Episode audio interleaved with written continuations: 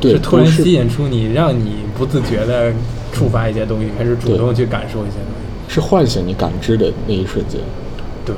不不是说就是用一些让你感受的那一五瞬间彩斑斓的来对把你吞噬掉，对是完全不是那个意思。所以它往往可能会更简单。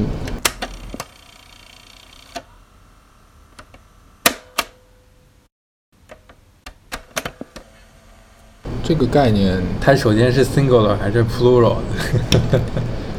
我觉得无法数， 我也觉得那本书，它是一个比较模糊的东西。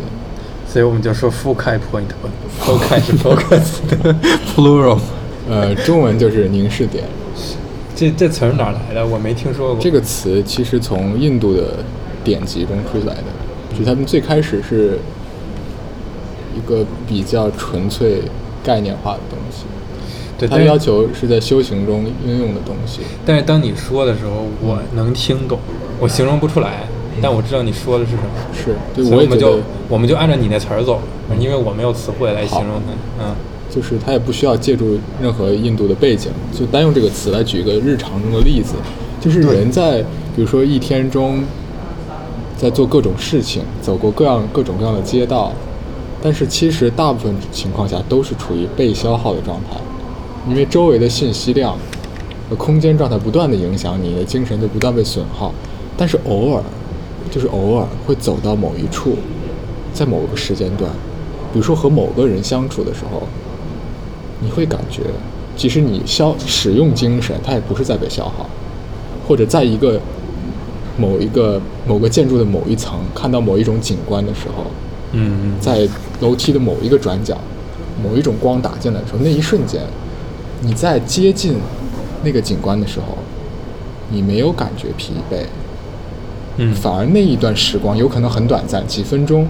几秒钟哎，几分钟那都是奢侈。对，对你来说是反而让你觉得更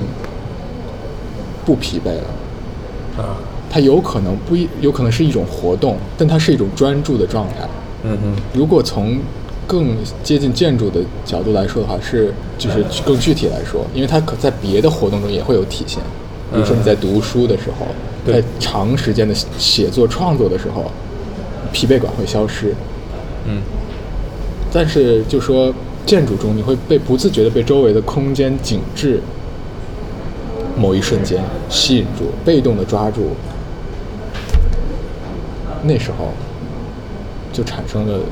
呃和你走在分散你注意力的那些陈列物中有很大的区别。而且它也不是，它也不是完全的一个被动接受的状态，嗯它是需要主动 engage 的，，是吧？是的，要不你不可能是完全 sensory 那种 participation，对完它全一被动的话应该就不行。它不会是被动的，而是它突然吸引住你了，你会突然看到，就是它突然吸引住你，而不是说就是把你拽过去，